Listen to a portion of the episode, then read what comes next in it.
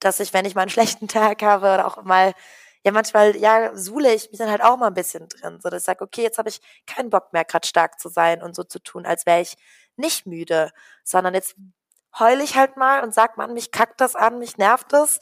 Ähm, und du nimmst mich jetzt in den Arm und tröstest mich so in dem Stil. Also das erlaube ich mir ganz klar.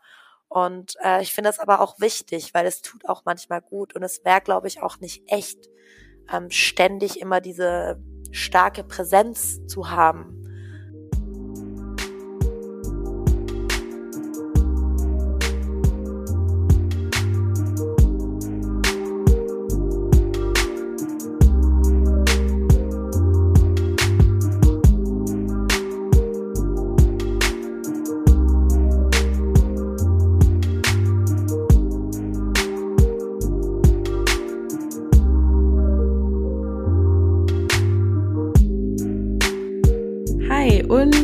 Eingeschaltet habt zu dieser Folge von Empowered by Women.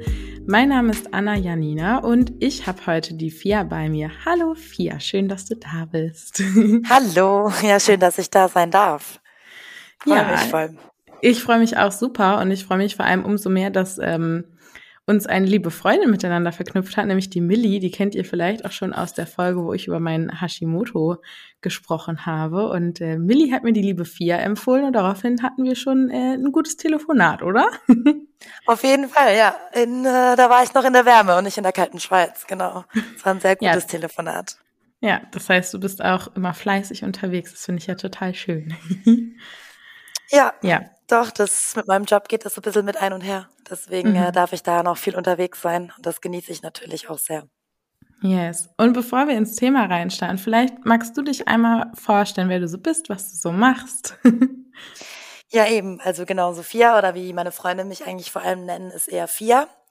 Und äh, ich habe jetzt im Sommer meinen Bachelor abgeschlossen in Industrial Design und bin dann aber eigentlich meiner großen Leidenschaft so ein bisschen im Surfen hinterhergegangen und kam dann eben so auf den Job, ähm, ja, ein Surfcamp so ein bisschen dort zu arbeiten, was ich eigentlich schon seit Jahren halt saisonmäßig mache.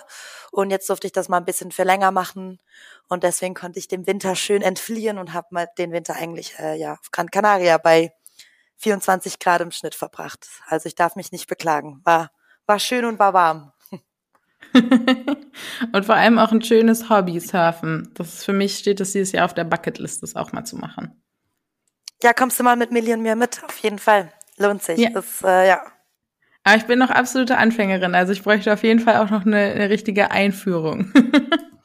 Kriegst du, aber als Anfängerin macht es auch am meisten Spaß, weil du dann, wenn du auch nur zwei Sekunden auf einer nicht so tollen Welle stehst, hast du einen super High. Das hat man dann irgendwann mal nicht mehr. Die genau. Ansprüche werden höher. Ja, auf jeden Fall.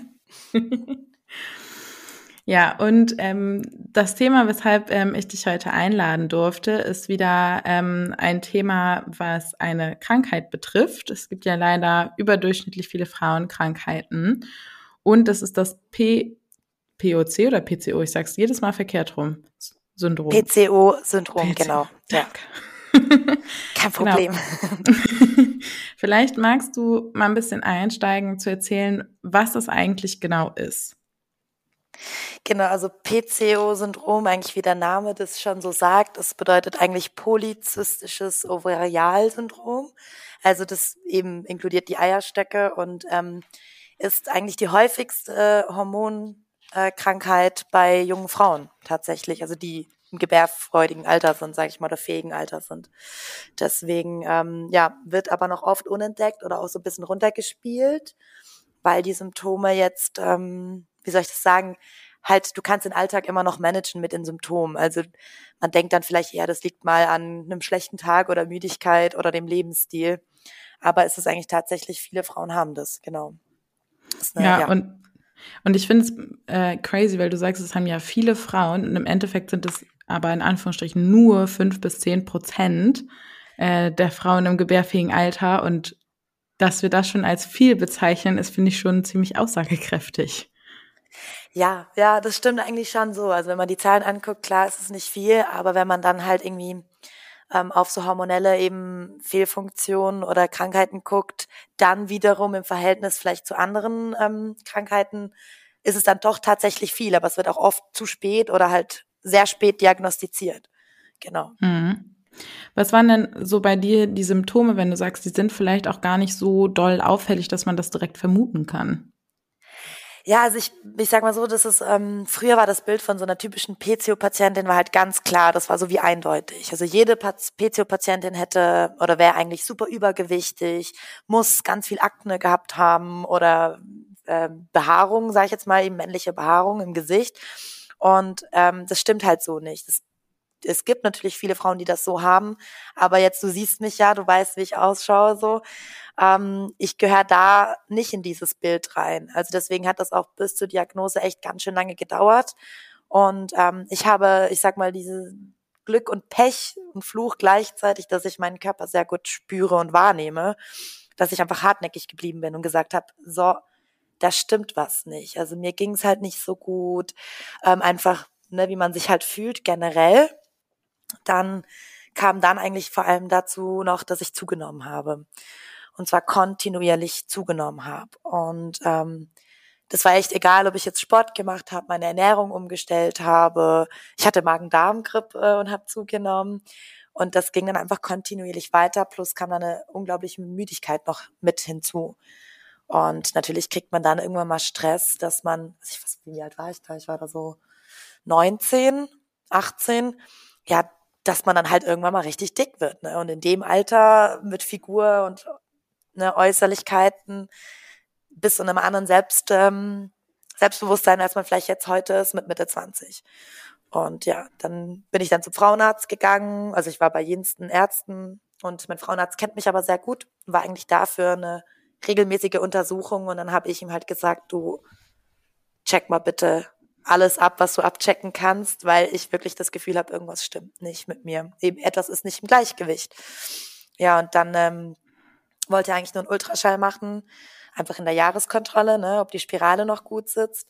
Und hat dann aber gesehen, ähm, dass ich eben bei den Eierstöcken sieht man das dann eigentlich ganz deutlich, weil, deutlich, weil man sehr viele kleine Follikel hat. Und ja, genau, weil die eigentlich die Follikel reifen ja quasi nicht bis zum Eisprung heran und sammeln sich dann genau. ja. Ähm, und dadurch hat man, hat man dann so kleine Bläschenansammlungen, nennt man das, glaube ich. Genau, mhm. genau. Und durch das, und dann hat er noch einen Hormontest gemacht und dann war, also, ja, da gab es halt irgendwie nichts mehr zu diskutieren. Ähm, und jetzt im Nachhinein so, denke ich, hätte man das viel früher eigentlich checken können, weil meine Regeln, also ich hatte meine Periode für fast zweieinhalb Jahre gar nicht. Ich mhm. persönlich dachte aber halt, das liegt an der Spirale. Mhm. Ähm, aber mit der Spirale sollte man eigentlich nicht ähm, keine Periode mehr haben. Äh, genau, und deswegen war, weil das ist auch noch so ein ganz klares äh, Symptom eigentlich von der Krankheit. Genau. Ja, einfach unregelmäßige Blutungen, beziehungsweise sogar teilweise das Aussetzen davon, ne? Genau, also ich hatte insgesamt, nee, es waren drei Jahre gar nicht, also nicht ein einziges Mal irgendwie Blutungen, auch nicht Schmierblutungen, nichts. Gar Crazy. nichts. Das ist echt absurd. Ja. Und wenn du ja. sagst, du musstest irgendwie schon für die Diagnose hartnäckig bleiben, was bedeutet das? Also bei wie vielen Ärzten warst du? Naja, ich war, boah, ich war bei ganz schön vielen. Also ich war beim Endokrinologen, aber erst nach der Diagnose. Ich war aber beim Neurologen, ähm, Internist, ich war Hausarzt. Also ich war wirklich, glaube ich, so gut wie bei, fast bei jedem ähm, mhm. Arzt. Und viele natürlich in dem Alter dann auch noch mit der Schule und der Lebenssituation und von den Symptomen wie Müdigkeit und so ein bisschen Gewichtszunahme. Ach, und du bist ja aber noch schlank. Äh, ja, dann hört man natürlich sehr gerne das absolute Lieblingswort äh, Stress. Es liegt am Stress, es liegt an deiner Lebenssituation und deinem Alter mhm. und Stress. Ähm, und für mich ging das irgendwie nie, das hat nie gepasst, weil ich gesagt habe, ich fühle mich ja gar nicht so gestresst. Ja, ich habe meine Abschlussarbeiten. Ja, meine Oma ist auch noch gestorben oder sowas, aber ich kenne und spüre mich eigentlich sehr gut und ich wusste, also wenn, wenn jetzt schon mit diesem aller Stress ich mich so fühle, wie, wie soll es dann werden, wenn ich dann mal wirklich Stress habe, so. Hm. Und deswegen war so, nee, das, das kann nicht sein. Ja. Hm. Also ich bin immer wieder schockiert darüber, dass wir wirklich ähm, so beharrlich bei Ärzten sein müssen darauf, was unsere Gesundheit betrifft, dass da so in Anführungsstrichen wenig zugehört wird teilweise oder man auch generell einfach nicht gehört wird, wenn man sagt, es geht einem nicht gut. Und Ärzte versuchen, den schnellstmöglichen Ausweg zu finden, wie man nicht weiter in Diagnosen einsteigen muss. Ja. Du sagtest also schon, bei dir war so das Thema Blutung und, und auch Übergewicht und dann halt diese Bläschenansammlung. Was hat das so mit dir gemacht, auch nicht zu wissen, was das war am Anfang die ganze Zeit? Das hat doch sicherlich dann Stress ausgelöst irgendwann.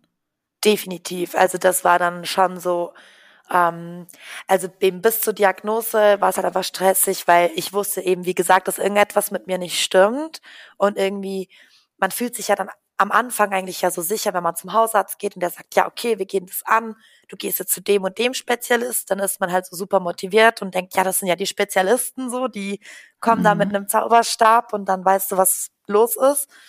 Und als dann irgendwie eben jeder gesagt hat, ja, wir finden nichts oder die, die Ergebnisse sind gut, die Werte sind gut, ähm, eben Stress, dann irgendwie man fühlt sich alleingelassen und irgendwie nicht ernst genommen. Und mhm. ich hatte halt auch das große Glück garantiert, dass meine Eltern, also meine Eltern sind ähm, im medizinischen Bereich tätig, ähm, aber dass meine Eltern auch so tolle Menschen sind und gesagt haben, hey Fia, wir vertrauen dir. Also wenn du dich nicht wohlfühlst, auch wenn jetzt da bei dem und dem Arzt irgendwie die Ergebnisse gut sind, dann gehen wir das weiter an. Also wir finden, mhm. wir finden ja, woran es liegt. Ja, und für mich war halt, glaube ich, psychisch vor allem der größte Stress war dann, äh, ja, eben bis zur Diagnose zuerst mal die Gewichtszunahme, weil ich wirklich mhm. alle vier Wochen irgendwie gefühlt neue Kleider kaufen konnte. Und ähm, das war für mich echt schon, in dem Alter schon echt belastend, weil ich auch echt eine gute Figur damals hatte. Äh, also mhm. Also auch jetzt komme ich, ich mag meinen Körper mittlerweile wieder, aber ähm, ich weiß nicht, von welches 16-jährige Mädchen sagen kann, boah, ich finde meinen Körper richtig schön, so in dem Alter mhm. mit dem Verständnis. Ne? Und ich konnte Also für mich war echt so, ich habe mich sehr gemocht, ja. Mhm. Das war schon Und schwierig. Wenn wir über ja. Gewichtszunahme sprechen, äh, über wie viel Kilogramm sprechen wir dann? Ähm, ich glaube, ich habe in dem Jahr in diesen eineinhalb Jahren habe ich knapp zwischen 12 bis 18 Kilo hatte ich da mehr Gewicht. Trotz hm. wirklich achten, also ich war bei Ernährungsberatung, ähm, ich habe alles gemacht, dann, weil man versteht's ja auch nicht. Ne? Also dann macht man mal eine Diät ja. und dann ist halt auch so ein bisschen, also dann hatte ich so, durch das hat sich dann eigentlich so bulimisches Essverhalten entwickelt. Ähm, also nicht mit Erbrechen, das ist ja auch so ein Mythos, sondern mehr, ähm, also Mythos, bulimisches Essverhalten heißt, man, man bricht jetzt nicht zwingend, sondern eigentlich diese Wechselwirkung von strengster Kontrolle ähm, zu absolut Fressattacken, so, ne. Mhm. Und dadurch hat sich dann auch sehr ein ungesundes Verhalten mit Essen entwickelt, wobei ich heute an dem guten Punkt bin, manchmal nur ein paar gute, schlechte Tage habe, manchmal Mühe habe, aber passt schon. Ähm, ja, und es hat irgendwie schon so meinen Alltag ziemlich beeinflusst. Ja, definitiv. Und Expertinnen sagen ja, dass das Syndrom auch durch sehr zuckerreiche Ernährung und zu wenig Sport entstehen kann. Würdest du schon sagen, dass dein Lifestyle entsprechend war, dass sich das entwickelt hat? Oder sagst du, nee, nee, nee, also ich war schon immer gesund unterwegs? Also ich sage, nee, nee, nee, weil ich war damals definitiv gesunder unterwegs, als ich heute bin. Mhm. Ähm, das muss ich auch sagen. Ähm, ich habe mich früher viel mehr bewegt. Natürlich hatte ich auch viel mehr Energie. Ähm, Zucker in dem Alter habe ich jetzt zum Beispiel noch nicht irgendwie, bin ich nicht feiern gegangen und habe regelmäßig mal ein Gläschen Wein oder Alkohol getrunken, was ich heute schon gerne mal mache. Ähm, ja, auch unter der Woche halt mal ein Gläschen Wein oder so, auf jeden Fall. Also das ist ja auch schon ein großer Faktor von Zucker. Und so Süßigkeiten oder Schlemmern war ich einfach nie. Also mal ein Eis oder so, klar, aber ich war jetzt nicht so eine Naschkatze. Ich habe mhm. sehr gerne Früchte gegessen und deswegen ähm, nee, würde ich das absolut nicht, also bei mir nicht. Man sagt schon, mhm. dass es, äh, es gibt Leute, die sich diese Krankheit, was ich ähm, nicht schön ausgedrückt finde, aber so anfuttern. Ähm, das schon, aber ich bin da nicht in dem, dem Spektrum, nee. Mhm. Und. Ja, also ich finde es auch immer ähm, wiederum interessant und das ist ja bei ganz vielen Krankheitsthemen so, wie stark das Lebensverhalten so einen Einfluss darauf hat, also sowas wie Ernährung und Sport und so, das entdeckt man ja auch in ganz vielen anderen ähm, Krankheiten wieder. Das einfach zeigt, dass wir wirklich gut auf uns aufpassen müssen mit allem, was wir so tun und ähm, uns aber auch trotzdem nichts verbieten sollten. Also ich trinke auch mal das Glas Wein unter der Woche, das muss auch sein. ja. Ähm, du hattest dann die Diagnose bei deinem Frauenarzt bekommen und dann seid ihr direkt in die Behandlung eingestiegen oder gab es da dann wieder noch andere ärztliche Zwischenstationen für dich? Ähm, nee, also genau, es gibt ja, vielleicht müssen wir da noch ganz kurz einen Zwischenschub machen. Also es gibt ähm, mhm. PCOS, das ist eine Krankheit, genau. Und da gibt es aber verschiedene, sag ich mal, nochmal Typen. Mhm. Ähm, also wir haben alle, sag ich mal, die gleichen Grundbeschwerden oder Grundsymptome, ähm, wie eben ähm, unregelmäßige Tage, beziehungsweise auch Unfruchtbarkeit, ähm, Gewichtszunahme. Viele haben Akne oder eben Behaarungen an Stellen, wo ich sage jetzt mal eher ähm, Männer geprägt sind, sage ich jetzt mal. Und das haben wir dann wie so alle. Dann gibt's aber noch Leute, die PCOS mit Hashimoto zum Beispiel haben ähm, oder PCOS mit Insulinresistenz wie ich. Und auch da unterscheidet man dann nochmal von den Symptomen und von mhm. den Anlaufstellen. Ähm, so Grundmedizin, Schulmedizin sagt, okay, ähm, PCOS-Patienten mit Insulinresistenz auf jeden Fall mal Metformin geben. Ähm, also das ist ein Diabetesmittel, weil Insulinresistenz oder Prädiabetes ist eigentlich nichts anderes als, dass diese Rezeptoren, die das Insulin aufnehmen und dann weiterverarbeiten, gehemmt sind. Also manchmal funktionieren die gar nicht, manchmal schon. Und wir kriegen ziemlich sicher Diabetes Typ 2. Und wenn man halt Metformin gibt, kann das halt helfen, dass eigentlich dieser ganze Hormonzyklus und durch diese Insulinresistenz ähm, mit dem Testosteron verbunden ist und so weiter, das ist sehr komplex, ähm, hilft es der Gewichtsabnahme, was sehr gut ist für die Krankheit. Plus hilft es auch an anderen Anlaufstellen. Mhm. Und das wird einfach so mal gegeben. Und das hat man mir dann auch, also da war ich noch beim Frauenarzt, da war das halt klar, so hier Rezept, jetzt gehst du in die nächste Apotheke und nimmst halt Metformin. Wurdest ähm, du aufgeklärt darüber, was das bedeutet, was es mit dir machen kann? Ja, doch, also das Medikament schon, doch. Ich wurde schon aufgeklärt. Ähm, klar, vielleicht nicht so gut, wie wenn man halt jetzt selber über die Bücher geht oder sich wirklich viel Zeit nimmt, weil es sehr komplex ist, die Krankheit, aber ähm, doch so das Grundlegende auf jeden Fall, sagen wir es mal so. Mhm. Ja. Und er meinte dann eben auch, ähm, Metformin ist ein sehr starkes Medikament ähm, und man verträgt das. Also es braucht lange, bis man das irgendwie verträgt. Und deswegen fängt man halt wirklich an, mit eine Tablette halt zu halbieren oder zu vierteln und dann die während dem Essen alle zehn Minuten mal ein Stückchen einzunehmen und so weiter. Und das habe ich dann auch gemacht. Ähm, nur hat, also kam ich nicht klar mit den Nebenwirkungen. Für mich ähm, ich war in der, so, ich war super jung, da will man ja nur mit Freunden rausgehen und die Nebenwirkungen waren dann halt wirklich ähm, super, super andauernde und also mir war wirklich speiübel. So der Moment, wo wir merken, wir müssen jetzt brechen und gehen auf die Toilette, das hatte ich dann halt über acht Stunden am Tag. Und zwar kontin ah, also kontinuierlich. Ha. Und durch das hat sich dann so eine Soziophobie so ein bisschen entwickelt. Also ich bin dann fast ein halbes Jahr gar nicht aus dem Haus gegangen, weil diese Übelkeitsschübe, ich wusste im Kopf, ich muss nicht brechen, aber das ist ja auch so ein Instinkt, dass man dann vielleicht nicht gerade unterwegs sein möchte, wenn einem so speiübel ist. Und ähm, dann habe ich gesagt, du, das ist für mich kein Leben gerade. Also ich bin da 19, ich gehe nicht mehr raus, ich gehe nicht mehr feiern, ich gehe nicht mehr, ich gehe nirgendwo mehr hin. Kinozug, gar keine Chance das geht so nicht. Und dann habe ich meinen mhm. Frauenarzt gefragt, ob ich das halt wirklich zwingend nehmen muss oder was ja schlimm wäre, wenn ich es nicht nehme. Und da war halt die Antwort, ja, es ist nicht förderlich, wenn du es natürlich nicht nimmst. Du kriegst halt dann sehr wahrscheinlich schneller und früher ähm, Diabetes Typ 2 plus kannst du dein Gewicht halt nicht halten. Also so die Symptome werden halt einfach wieder präsent. Ja. Genau, und ist halt auch so. Also ich habe mit Metformin sehr schön abgenommen, bei Netflix und Chill, auch weil ich natürlich durch diese Übelkeit wirklich, glaube ich, kaum was zu mir genommen habe.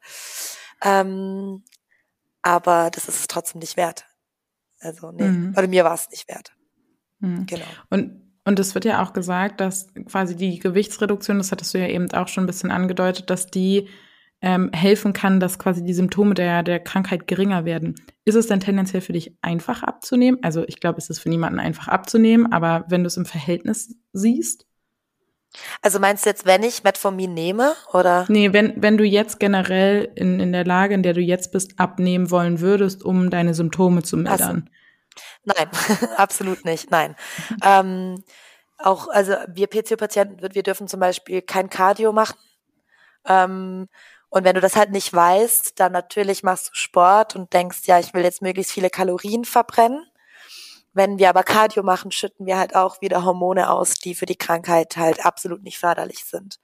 Deswegen ist Cardio ein absolutes No-Go, ähm, was mich überhaupt nicht groß stört, weil ich ja zum Beispiel Laufen und Joggen ist hasse ich. Also von dem her finde ich das super, dass ich das auch nicht machen darf. Ähm, kann mich also keiner dazu irgendwie nötigen. Aber ähm, ja, das muss man halt auch wissen. Für uns ist es sehr wichtig, dass wir eigentlich Muskelsport machen. Ähm, vor allem Oberschenkelsport ist sehr gut, weil dort das meiste Fett und die meisten Muskeln sind. Mhm. Genau.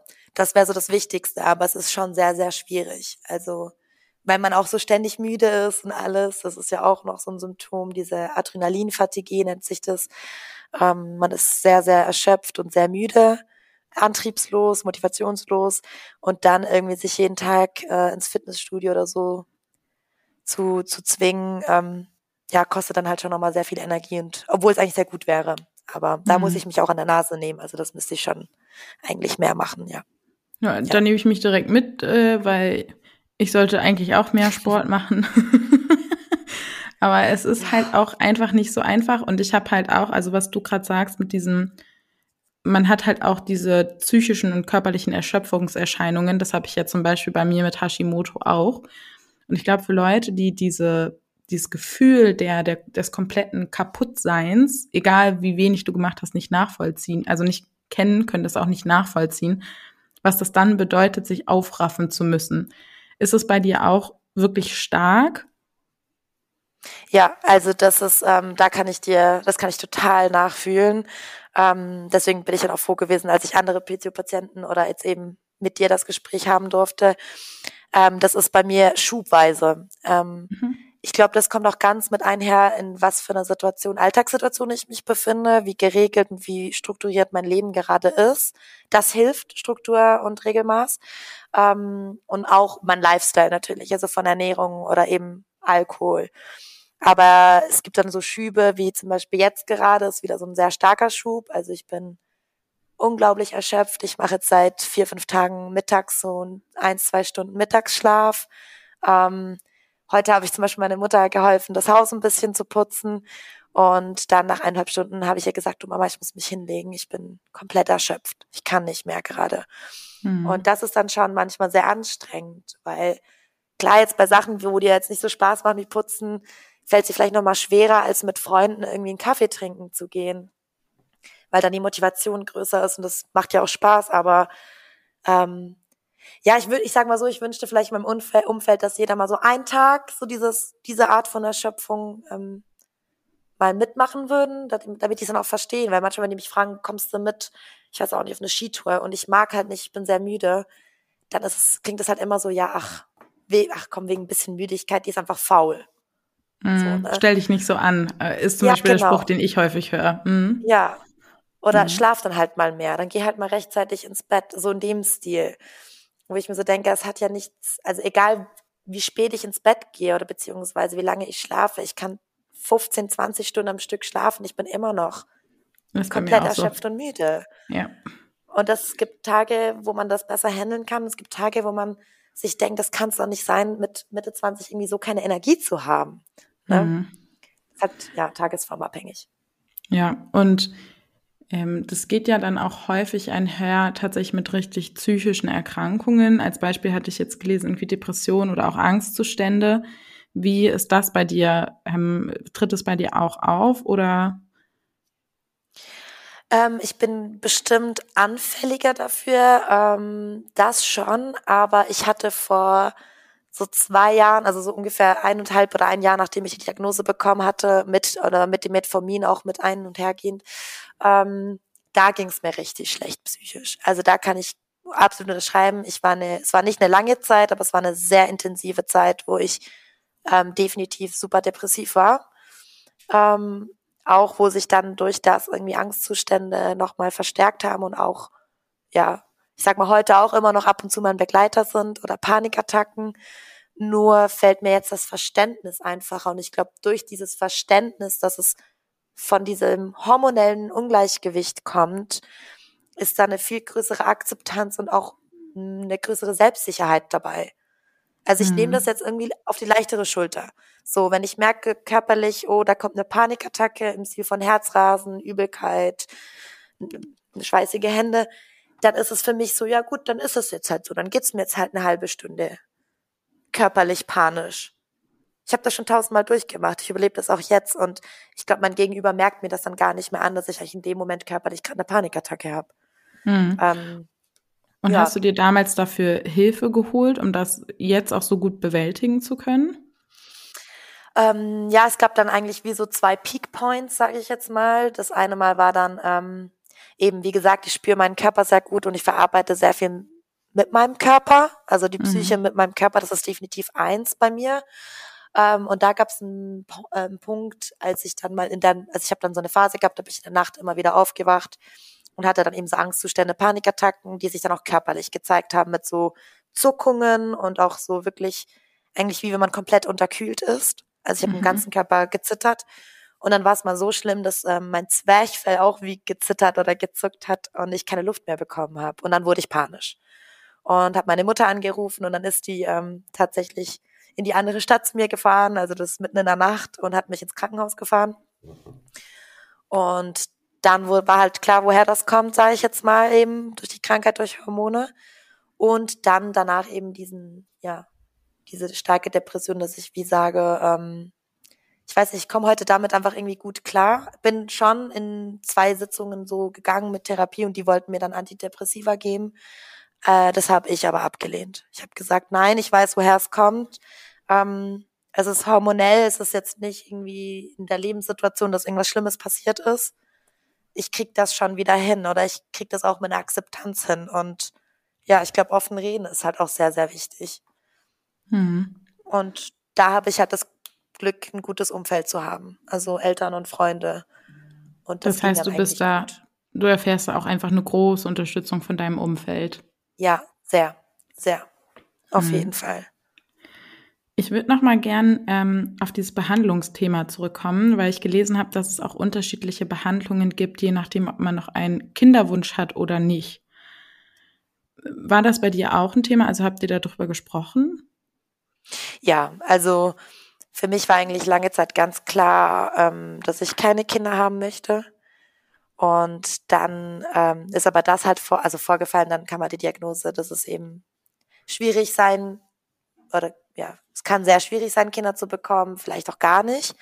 Mhm. Ähm, und dann musste man sich halt irgendwie mit dem Thema auseinandersetzen. Und irgendwie war das aber tatsächlich für mich so das kleinste Übel oder das kleinste Problem, weil ich auch noch so jung war und nie diesen absoluten Kinderwunsch in mir irgendwie gefühlt habe, dass ich gesagt habe, ach, das ist ein Problem für die Zukunftsfia. Da muss ich mich jetzt noch gar nicht damit auseinandersetzen. Und erst so seit vielleicht ja einem Jahr, zwei Jahren setze ich mich mit dem Thema dann halt doch auseinander. Ähm, ich habe aber mittlerweile das Glück, dass ich wieder einen ziemlich regelmäßigen Zyklus habe. Mhm. Also ich habe das so hingekriegt mit meinem Körper. Ähm, und deswegen mache ich mir da irgendwie nicht so Gedanken. Also ich weiß, dass man Hormone nehmen könnte, möchte ich aber nicht. Also ich bin im Moment auf gar keiner medikamentös eingestellten Therapie. Ähm, und nee, für mich passt das eigentlich gerade so. Und wenn ich da mal Kinder haben möchte, dann, dann gibt, gibt man mir halt paar Hormonshots oder was auch immer. Dann bin ich, glaube ich, auch bereit dazu. Aber jetzt gerade, nein, passt. Mhm. Gibt es einen Grund, warum du dich gegen eine medikamentöse Behandlung jetzt generell entschieden hast? Ja, also eben zum einen äh, die Pille oder Hormone nehmen möchte ich nicht mehr. Das hatte ich mit 16 und habe gemerkt, wie mir das nicht gut getan hat. Das möchte ich eben, wenn, dann erst, wenn ich unbedingt Kinder und unbedingt eigene Kinder haben möchte. Ähm, und das Metformin, das war, glaube ich, schon für mich so ein bisschen traumatisierend. Mhm. Ähm, ja, darauf, wie Sie sagen, mir geht's im Moment ja nicht schlecht. Es gibt schlechte Tage, es gibt gute Tage. Ähm, ich probiere, glaube ich, zuerst mal an allen anderen Ansätzen das ranzugehen. Also wirklich jetzt irgendwie probieren mit dem Lebensstil oder ähm, mit Sport, mit auch anderen so Ersatzprodukten, sage ich jetzt mal, Ovalistol zum Beispiel oder so. Ich probiere das jetzt eher mit, mit anderen Sachen anzugehen. Auch medizinische, äh, chinesische Medizin möchte ich auch wieder ähm, probieren. Und klar, wenn es dann gar nicht geht, dann probiere ich das auch nochmal mit Metformin. Aber mhm. jetzt gerade möchte ich das nicht, nein. Mhm. Und hast du da irgendwie eine spezielle Seite oder ein Buch, was du gelesen hast, was sich da gut informiert, was, was dir hilft quasi in, mit Ergänzungsmitteln? Ähm, das war es echt Austausch eigentlich mit anderen PCO-Patienten. Also in Foren, äh, auf Instagram folge ich ähm, zwei Seiten oder drei Seiten, die fürs eine so helfen, was man tun kann, aber auch so, man fühlt sich verstanden. Mhm. Ähm, genau aufzeigen und eben mit anderen Leuten auch Privatkontakt, die PCOS haben und ähm, da tauscht man sich aus. So, hey, ich habe jetzt mal geguckt und mal probiert und das hat mir geholfen. Also eigentlich therapieren wir uns, glaube ich, alle mehr oder weniger ein bisschen selber. Ähm, ja, genau. Mhm. Wie schnell merkst du dann, ob dir da was gut tut oder nicht? Ist das so ein Tagesprozess oder ein Wochen- oder sogar ein Monatsprozess? Naja, meistens ist es schon eher Wochen bis Monate, wenn man es durchzieht, wenn man die Disziplin hat, sage ich jetzt mal, so Sport oder sowas. Ähm, ja, über das reden wir vielleicht nachher mal, aber da bin ich wirklich super inkonsequent. ähm, genau, aber ähm, das merkt man so. Also ich glaube, wir kennen das alle, wenn wir uns das vornehmen, dann hat man diese Anfangsmotivation und hat das Gefühl, boah, ich merke es schon voll. Ähm, einfach rein durch diese ja, Motivation und Energie am Anfang. Mhm. Dann flacht's ab und dann eigentlich erst Wochen später zeigt sich, zeigt sich das dann im Endeffekt genau das Resultat. Genau. Mhm. Es geht, glaube ich, schon ein bisschen, ja. Ja. Wie, wie geht's dir denn heute mit diesem ganzen Thema? Also, wie fühlst du dich körperlich und psychisch und wie siehst du so deine Zukunft mit dem Ganzen? Also ähm, jetzt gerade, um ganz ehrlich zu sein, geht's mir nicht so gut. Ähm, mhm. Wieder seit so paar, so seit zwei Monaten ungefähr ähm, bin ich, glaube ich, seit dem einen Peak wieder an einem absoluten äh, Tiefpunkt angekommen mit der Krankheit. Äh, vor allem eben diese Müdigkeit, Erschöpfung ist also ich habe das Gefühl, es wird gerade jeden Tag schlimmer. Mhm. Ähm, Gewichtszunahme dafür hält sich gerade in Grenzen. Also das irgendwie schaffe ich das gerade so mehr oder weniger zu halten, ähm, obwohl ich eben nicht groß gucke, was ich gerade zu mir nehme. Ähm, genau, das sind so, glaube ich, die zwei Hauptpunkte, wo ich halt immer noch am meisten irgendwie zu kämpfen habe oder wo ich noch nicht so akzeptiert habe ähm, oder nicht gleich wie die anderen Symptome.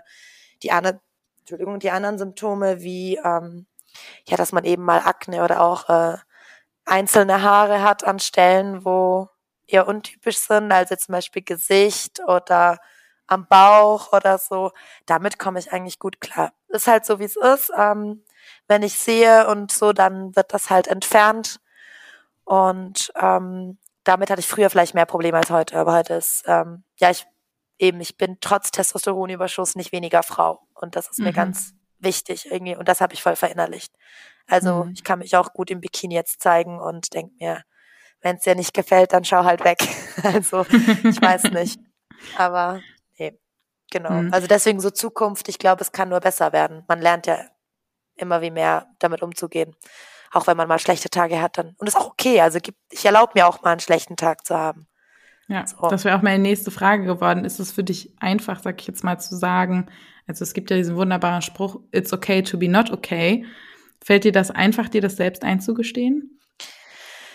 Äh, manchmal ja, manchmal nicht. Ich bin kein Fan von Mitleid, ähm, weil das keinem irgendwie hilft. Äh, also weder mir noch dem anderen. Deswegen, das will ich auf gar keinen Fall. Es geht vielleicht mehr so um gewisse Rücksicht, ähm, dass ich, wenn ich mal einen schlechten Tag habe oder auch mal ja manchmal, ja, suhle ich mich dann halt auch mal ein bisschen drin, so dass ich sage, okay, jetzt habe ich keinen Bock mehr, gerade stark zu sein und so zu tun, als wäre ich nicht müde, sondern jetzt heule ich halt mal und sag, man, mich kackt das an, mich nervt das. Ähm, und du nimmst mich jetzt in den Arm und tröstest mich so in dem Stil. Also das erlaube ich mir ganz klar. Und äh, ich finde das aber auch wichtig, weil es tut auch manchmal gut und es wäre, glaube ich, auch nicht echt, ähm, ständig immer diese starke Präsenz zu haben. Also deswegen für mich ist es, ja, ich glaube, es ist eine Balance. Also ich will nicht jeden Tag äh, mich schlecht fühlen, auch wenn es mir nicht gut geht. Also manchmal ist auch Zähne zusammenbeißen und durch das Beste. Und dann gibt es mal Tage, wo ich sage, ich habe jetzt die Energie nicht und ich will die auch nicht dafür aufbringen. So tun, als wäre alles gut. Mhm. Ja. Genau. Ja, auch das kenne ich zuhauf. ja, aber das ist doch, also das kannst du doch auch sagen. Manchmal tut es auch einfach gut, sich mal dem hinzugeben und zu sagen, nee, ich will jetzt nicht äh, auf heile Welt spielen, wenn nicht heile Welt ist. das braucht's doch auch manchmal. Und dann hat, tankt man irgendwie auch durch das wieder Energie. Ja, absolut. Oder? Also ja, weil man sich ja auch selbst eingesteht. Also ich habe häufig das Gefühl, dass ich zum Beispiel versuche, dagegen anzukämpfen, dass es mir nicht gut geht. Und dass ich sage, doch, es geht mir gut und ich schaffe das alles, dann, weiß ich nicht, trinke ich jetzt halt noch einen Kaffee mehr und dann ist das okay. Und ich merke aber, je mehr man dagegen ankämpft, desto mehr Energie zieht das und desto kaputter ist man eigentlich am nächsten Tag. Und deswegen, ich finde, es ist, also für mich persönlich ist es noch ein sehr, sehr schwerer Prozess, das einzugestehen und zu sagen, ja, mir geht's heute nicht gut und das ist okay. Und dann zum Beispiel auch mal mich bei der Arbeit krank zu melden, weil ich habe viele Tage, wo ich mich durch die Arbeit durchkämpfe, weil ich mich einfach nicht gut fühle. Ähm, und ich glaube, es würde mir helfen, wenn ich einfach ab und zu mal für mich selber sage, es ist okay, dass es mir heute nicht gut geht und das ist auch für alle anderen okay. Genau, ja. Nee, finde ich auch super wichtig. Also ich, ich habe schon so diesen Leitfaden.